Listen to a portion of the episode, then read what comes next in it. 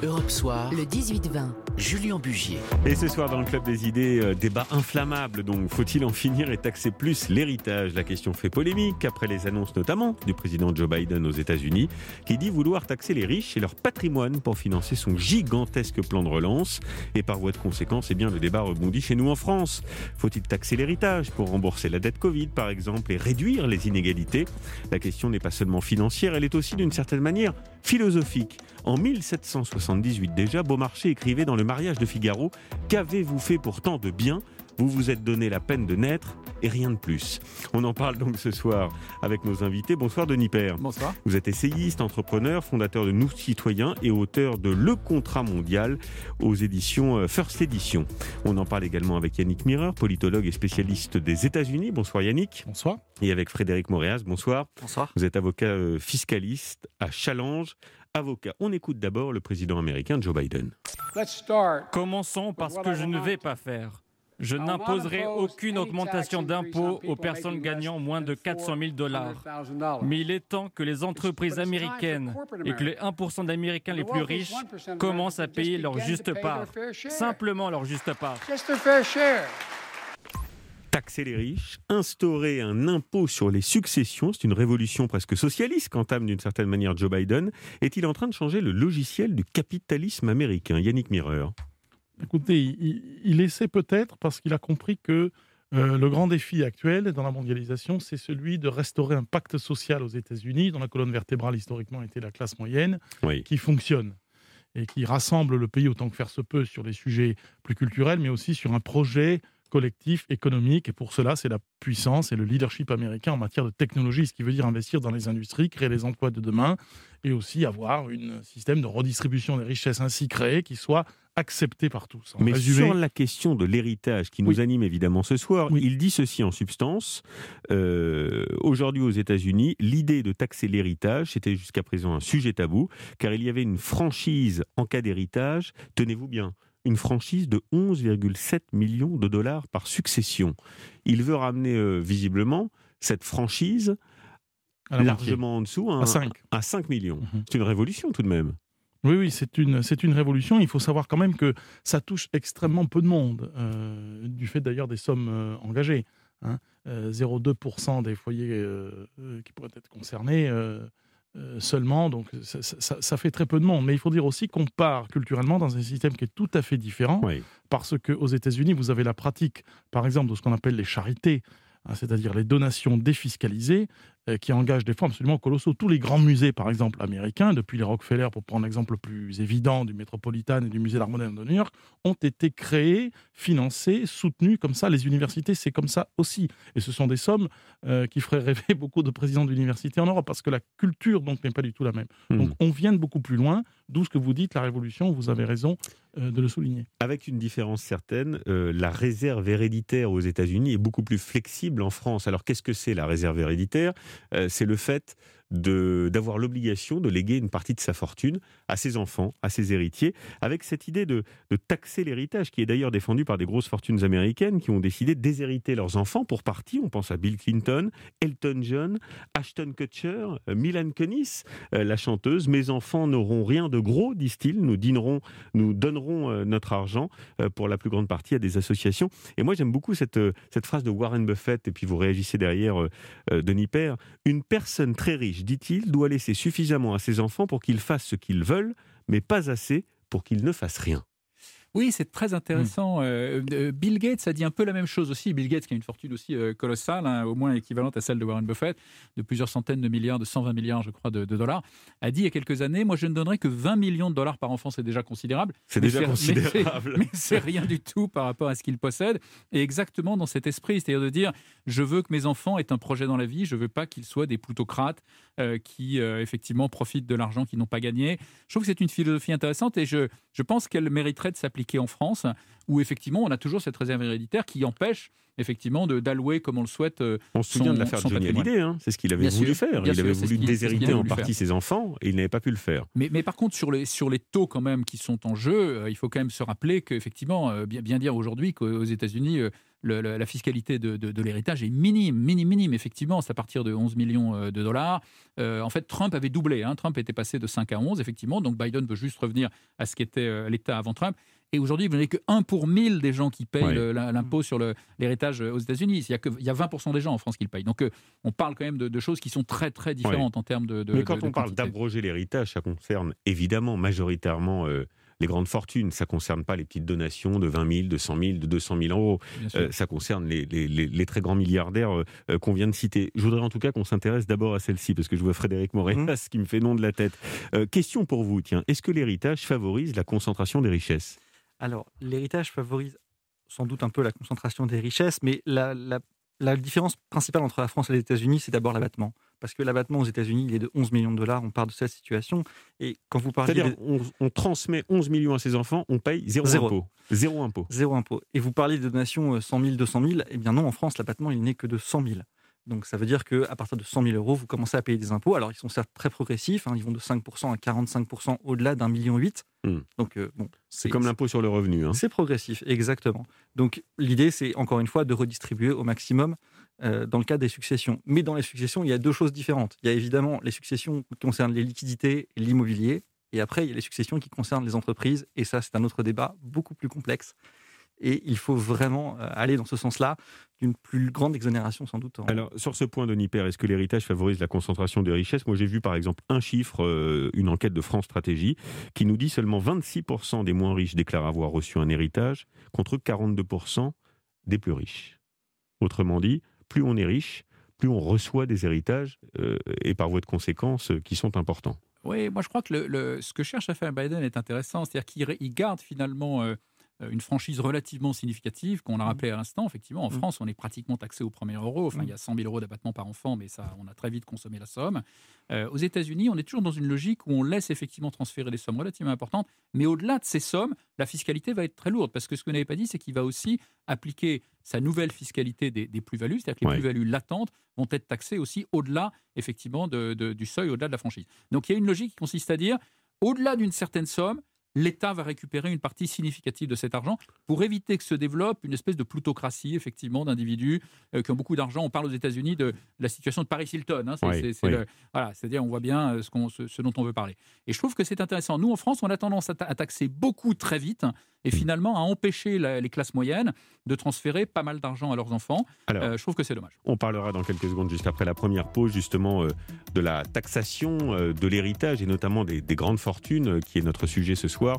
Euh, dans quelques secondes.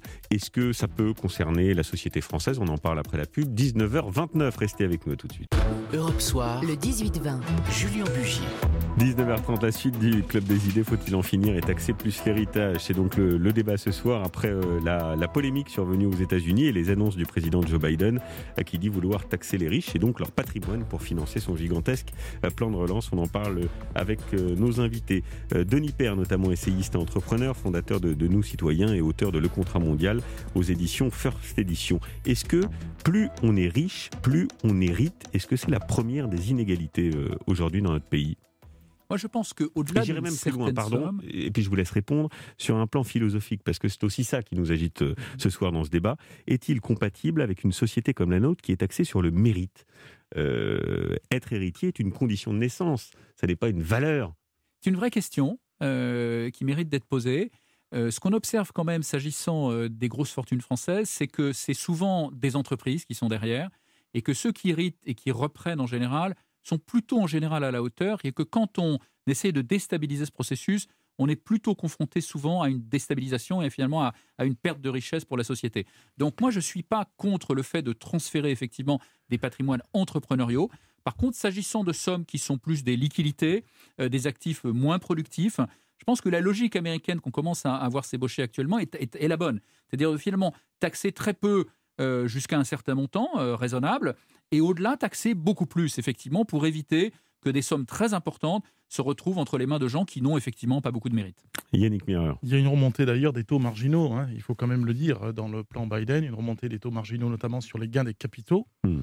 euh, non pas l'impôt sur le revenu, hein, encore une fois, mais les gains à partir des placements financiers qui peuvent être faits. Qui remonterait vers les 43%. Euh, ce qui est quand même aussi quelque chose d'assez euh, beaucoup plus bas que, que, ce qui se pratique que dans certains pays d'Europe, y compris euh, en France. Donc il y a là aussi une marge de manœuvre assez importante. Ensuite, sur le fond, c'est un petit peu ce que vient de dire Denis Père, c'est-à-dire ce sont des questions un petit peu philosophiques de savoir jusqu'où peut aller l'accumulation du capital, distinguer déjà les, les, avoirs fixes d'une entreprise, d'un outil économique, c'est une chose complètement différente, qui va dans le bon sens, puisque ce que essaie de conserver au fond, certains des milliardaires euh, acteurs ou entrepreneurs comme Warren Buffett dont vous avez euh, parlé, milliardaires à l'américaine, avec beaucoup plus de zéro que chez nous, euh, c'est au fond l'esprit d'entreprise, l'esprit d'innovation, être un petit peu sur le, tenu, sur le, sur le qui-vive. Pardon, je coupe, mais c'est de moins en moins vrai. Bernard Arnault est devenu le, deuxième milliardaire le plus riche de la oui, planète. Enfin, c'est un peu l'arbre qui cache la forêt quand même, Monsieur Arnault, pour ce qui est de l'Europe, parce qu'on ne peut pas comparer, si vous voulez, le tissu de fortune. Euh, mais si on prend même un seuil tout petit aux États-Unis d'un million de dollars, si, vous prenez ce seuil-là, il y a énormément plus de monde, et maintenant même en Chine, bon, ça c'est notre sujet, aux États-Unis traditionnellement que chez nous. Car encore une fois, il n'y a pas de limite. Euh, j'entendais par exemple un sénateur parler l'autre jour, qui a fait le discours contre le discours de M. Biden, en réaction à M. Biden, et euh, fortune estimée du couple 300 millions de dollars. Ça n'arrive pas chez nous, ça. Donc il y a quand même, euh, si vous voulez, une, dimension de proportion, mais aussi très profond en racine, si je puis dire, l'esprit d'entreprise, de création, de risque et l'innovation. Donc c'est un équilibre entre les deux, alors que nous, on regarde plus l'égalité des chances. Non pas que ce soit moins bien, mais si vous voulez, ce sont des, des, des, ajustements, des équilibres quantitatifs, mais qui, qui, disent aussi de la philosophie qu'il y a derrière. Alors justement, Frédéric Mourias, mmh. puisqu'on parle euh, d'équilibre entre les petits héritages et les mmh. grands héritages, les grandes, grandes fortunes, vous êtes avocat fiscaliste mmh. à, Challenge Avocat, est-ce qu'en proportion, euh, chez nous, en France, on est euh, plus avantagé quand on hérite d'une grosse fortune ou d'une grosse succession? Alors là aussi, ça dépend évidemment. Si vous héritez des liquidités et d'immobilier, à ce moment-là, vous serez taxé dans les taux les plus élevés, c'est-à-dire jusqu'à 45%, et au-delà d'un million huit. En revanche, si vous héritez d'une entreprise, on a des dispositifs d'exonération. Mais après, il n'y a plus de plafond. Au-dessus d'un million huit. Au-dessus d'un million huit, c'est 45%. On est au seuil maximal de 45%. Et on reste à 45%. Et on reste à 45. On hérite de 1 milliard, de 500 millions ou de 2 millions. Exactement. 45. 45, c'est le maximum. Et si on hérite 200 000 euros?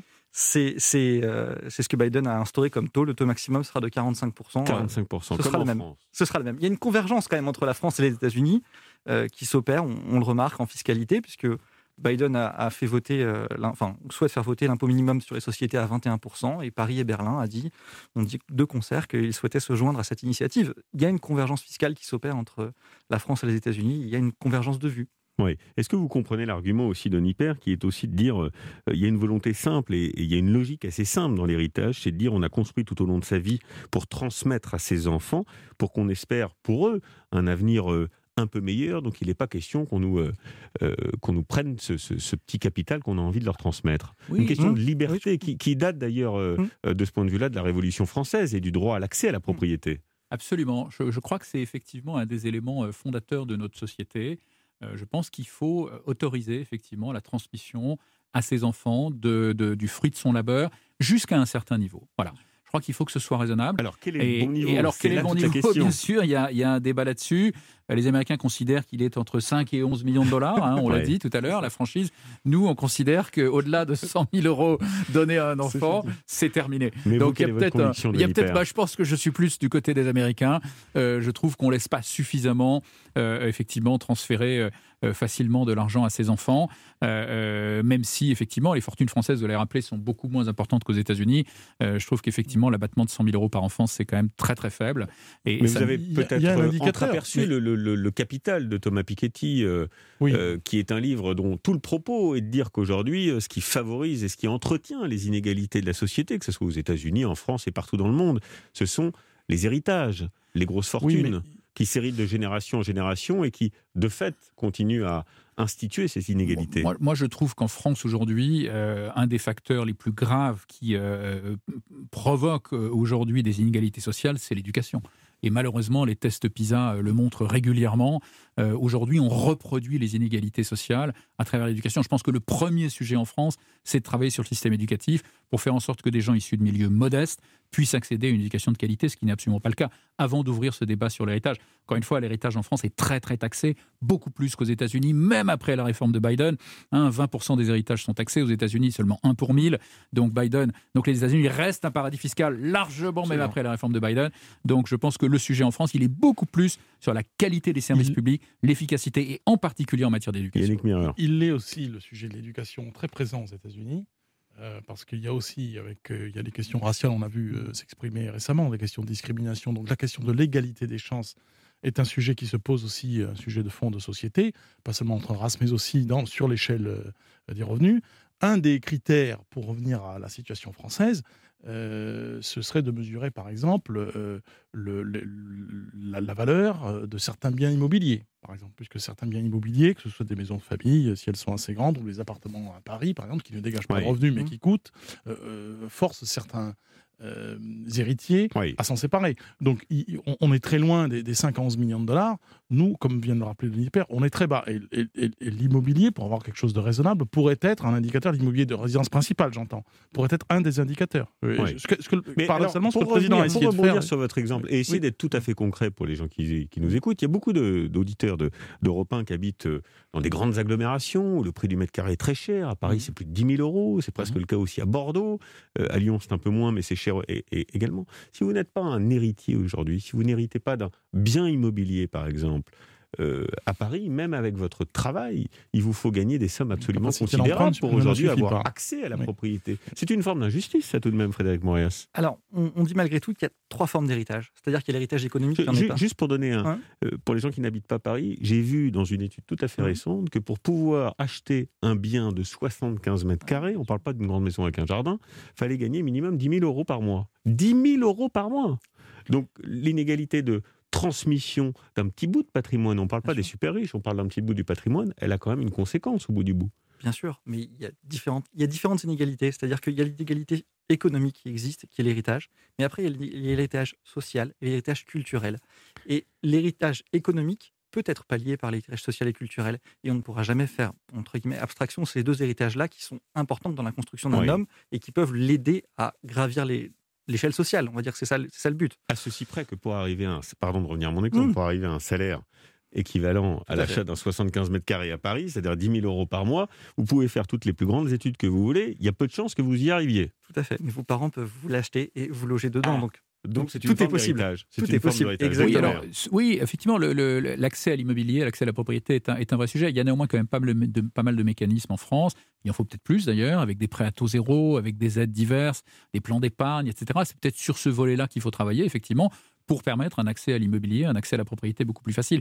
Mais interdire justement à une famille, quelqu'un qui a travaillé très dur toute sa vie, de transférer justement un peu d'argent à son enfant pour précisément lui permettre de se loger à Paris, je pense que c'est aussi quelque chose de parfaitement injuste. Donc euh, il faut trouver un équilibre euh, qui euh, est en train de se trouver apparemment aux États-Unis, un peu moins chez nous pour l'instant.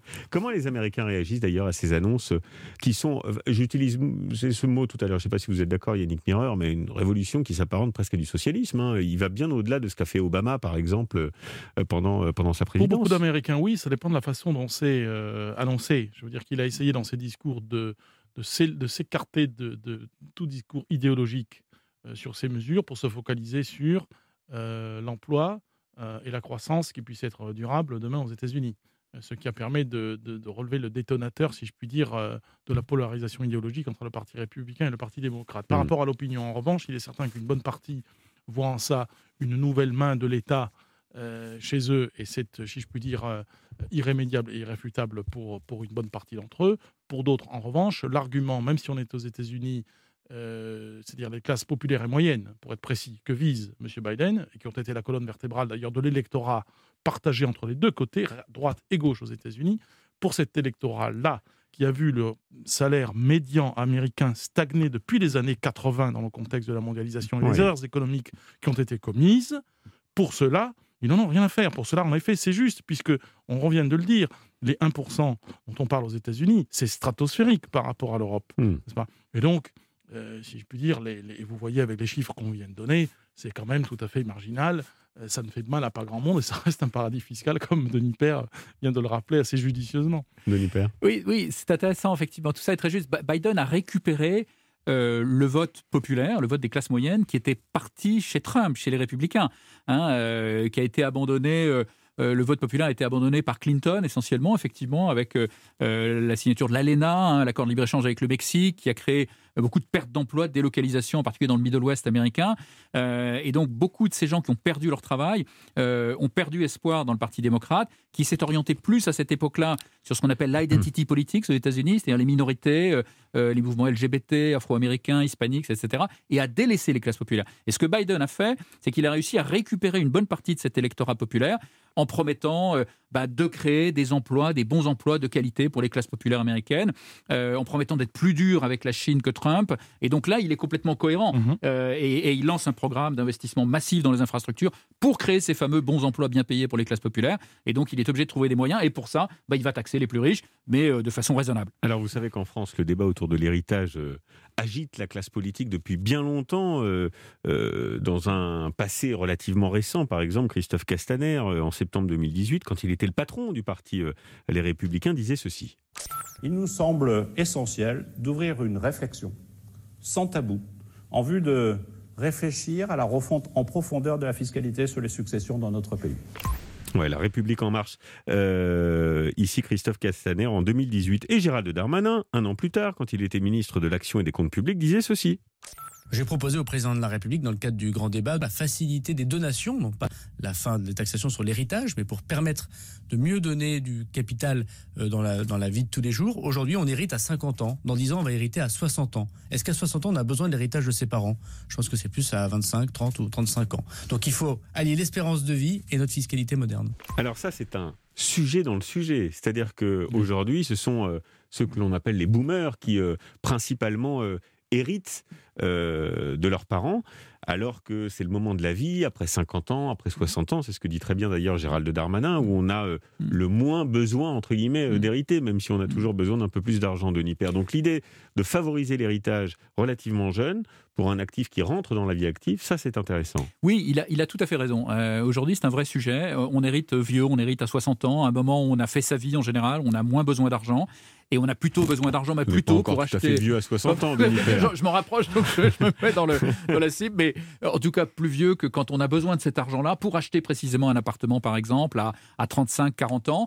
Et donc c'est vrai que euh, c'est une bonne idée d'essayer de faciliter les donations et notre avocat mmh. fiscaliste va, me, va, me, mmh. va nous éclairer là-dessus. Mais aujourd'hui, tout ça est très plafonné aussi. C'est-à-dire qu'on hein, peut faire des donations que tous les 15 ans, ça a été repoussé euh, sur des sommes qui sont relativement modestes, 100 000 euros, voilà. Donc, pas si mal, 100 000 euros. C'est pas si mal. C'est mieux que rien, mais pour acheter le fameux 75 mètres carrés à Paris, il faut beaucoup. il, faut, beaucoup plus. D'ailleurs, euh, Frédéric Moras, quel est le volume moyen d'une donation aujourd'hui en France pour tout à chacun C'est-à-dire généralement, on va aux donations euh, exonérées, c'est-à-dire 100 000 euros, on va au maximum et on attend les 15 ans et après on refait une donation, etc. etc., etc. Il faut savoir que les 100 000 euros, c'est par parent, par enfant. Ce qui veut dire que s'il y a un couple qui a un enfant, il peut donner chacun 100 000 euros, donc ça veut dire 200 000 euros pour cet enfant.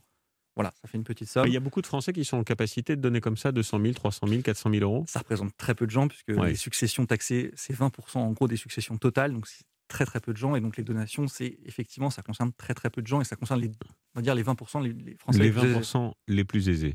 Euh, et comment est-ce qu'on peut faire pour rejoindre ce que disait Denis Père pour favoriser euh, les donations euh, aux jeunes actifs? Alors, si on veut utiliser l'outil fiscal, il n'y a qu'une seule possibilité, c'est-à-dire de taxer plus les successions et d'alléger, comme disait M. Darmanin, la fiscalité sur les donations. À ce moment-là, vous faites circuler l'argent beaucoup plus rapidement. Ça fait ça d'ailleurs? Alors, ça a été fait partiellement, puisqu'il y a eu une mesure qui est dans la loi de finances de l'an dernier, qui concerne les donations et qui permet aux parents de donner à leurs enfants à condition que ceux-ci investissent dans, par exemple, leur résidence principale. Hmm. Voilà, ce qui partiellement, mais c'est un sujet complexe. Bien, ça existe aux États-Unis, euh, Yannick Mira? Les donations pour les jeunes actifs? Est-ce qu'on peut donner euh, à, n'importe quel moment de la vie un, petit quelque chose? À n'importe quel moment, oui. Le dispositif précis, je, je, l'ignore bien sûr. Je ne suis pas concerné par la situation, malheureusement. Ce serait pas mal. Mais, euh, euh, mais si je puis faire un, puis faire un, parallèle euh, et avec cette dimension générationnelle qu'on vient d'évoquer, euh, ça me rappelle un petit peu notre problème ici euh, en France. ça me rappelle un petit peu le, mot d'ordre d'un ancien président du Conseil, enfin un Premier ministre au 19e siècle qui s'appelait François Guizot enrichissez-vous. comment on peut permettre aux Français de s'enrichir sans créer de climat de lutte de classe puisque c'est aussi une des différences qui nous sépare des États-Unis, c'était le rapport à l'argent. La réussite aux États-Unis inspire, si je puis dire, des suiveurs, hein, de l'imitation, alors qu'ici, elle inspire, comme le président Giscard d'Estaing l'avait dit, un trait de caractère français malheureux et assez euh, établi chez nous, qui est la jalousie. Donc la question serait d'en sortir, et ce sont les outils fiscaux, ainsi que l'outil politique, c'est-à-dire la pédagogie pour expliquer ce que l'on veut faire et où on veut aboutir. Et là, pardon, mais on en revient à ma citation tout à l'heure euh, avec un peu de malice, mais quand même, euh, Beaumarchais 1778, qui écrivait dans le mariage de Figaro, mhm. qu'avez-vous fait pour tant de bien Vous vous êtes donné la peine de naître et rien de plus. C'est vrai que dans une société où euh, on met un peu au-dessus de tout, d'ailleurs la droite et la gauche, Nicolas Sarkozy l'a très bien mhm. dit en son temps, la valeur travail, aujourd'hui le travail ne permet pas tout, et le travail ne permet pas toujours de s'élever dans la société, quand bien même on a un travail important, intéressant et qu'on y met du cœur. Ah oui, absolument. Enfin, d'autant que la fiscalité, alors euh, dans son ensemble, est quand même euh, très élevée en France. Hein. On ne le rappelle pas mmh. suffisamment, mais on est le pays le plus fiscalisé au monde, hein, avec des prélèvements qui sont à 46 points de PIB. Ça fait déjà deux ou trois ans qu'on est les premiers au monde, devant même des pays qui ont des impôts très élevés, comme le Danemark ou la Suède. Donc la première question à se poser, c'est de savoir comment donner plus de pouvoir d'achat aux Français euh, en baissant aussi cette fiscalité, en ayant une plus grande efficacité de notre dépense publique. Je parlais tout à l'heure de l'éducation, mais on a vu le système de santé euh, récemment, qui coûte quand même très très cher et qui est loin d'être le meilleur du monde. On voit bien qu'on a des vrais problèmes d'efficacité de la dépense et c'est plus là-dessus qu'il faut s'interroger pour donner du pouvoir d'achat aux Français, leur permettre de, mieux vivre. Tiens, une petite réaction à chacun puisqu'on parlait de donation aux jeunes actifs, 25 ans pour bien démarrer dans la vie. Il y avait une idée qui circulait mmh. dans les think tanks à un moment de gauche, notamment en 2017, qui a été repris par Thomas Piketty, l'économiste, l'idée de taxer l'héritage très fortement, euh, les hauts héritages, et d'en faire un nouvel axe de, de redistribution avec un capital de départ. Alors il y avait une étude qui avait été menée, qui disait que le patrimoine des Français est estimé à grosso modo 12 000 milliards d'euros, que la population française est de 67 millions d'habitants. Euh, ainsi, lors de chaque naissance, un Français toucherait près de 180 000 euros et aurait un capital de départ. Alors, ça peut faire sourire parce que c'est un peu de l'argent gratuit, mais c'est pas si éloigné de ce qu'ont fait nos amis américains euh, avec euh, le fameux argent hélicoptère où on a distribué des, euh, des chèques à tous les Américains. Pas dans cette proportion-là, évidemment, mais quand même. L'idée est séduisante sur le papier, mais est-ce que ça peut fonctionner, ça, Frédéric Morias Cette idée a été soulevée encore récemment par La République En Marche, qui a voulu donner 10 000 euros à chaque, à chaque jeune entre 18 et 25 ans au début de l'année 2021. C'est une idée qui revient régulièrement pour essayer de créer une équité sur, sur l'héritage économique. Est-ce que c'est est -ce c'est possible? Est-ce que c'est tenable? Ça va être difficile. Ça va être difficile. Yannick Mirard il me semble aussi, parce que c'est une question euh, mmh. d'usage quand même, et puis de fonctionnement général de la société. Donc un tel mmh. bouleversement de la fiscalité me paraît mmh. assez douteux. je ne sais pas si c'est très bon pour l'inflation, parce que donner de l'argent gratuit à tout le monde... Pour, pour, les tas de choses, on pourrait, on, ce serait à l'infini, euh, si vous voulez. Par contre, euh, ce dont nous aurions besoin pour avoir un discours assez transparent, désidéologisé politiquement, c'est de savoir quelle serait, en termes de fairness, c'est-à-dire d'équité, de, hein, la part du capital, la part du travail dans la fiscalité. Et c'est-à-dire favoriser le travail et pour pénaliser un petit peu plus certains gains de capitaux. C'est ce qu'a essayé de faire avec les fils le président de la République pour orienter vers les investissements productifs les entreprises plutôt que vers la rente foncière qui est aussi un vieux trait multiséculaire de notre société française. Je suis sûr qu'on aura l'occasion d'en reparler pendant la campagne présidentielle qui n'est pas encore tout à fait commencée. Merci à tous les trois euh, euh, d'avoir débattu avec nous euh, ce soir de cette notion de l'héritage. Europe 1, Julien Bugier. Allez, on se retrouve dans quelques secondes avec les archives d'Europe Soir et on reviendra ce soir sur la disparition, souvenez-vous, de la petite Maddie McCann qui avait ému l'Angleterre. C'était il y a 4 ans, jour pour jour. À tout de suite.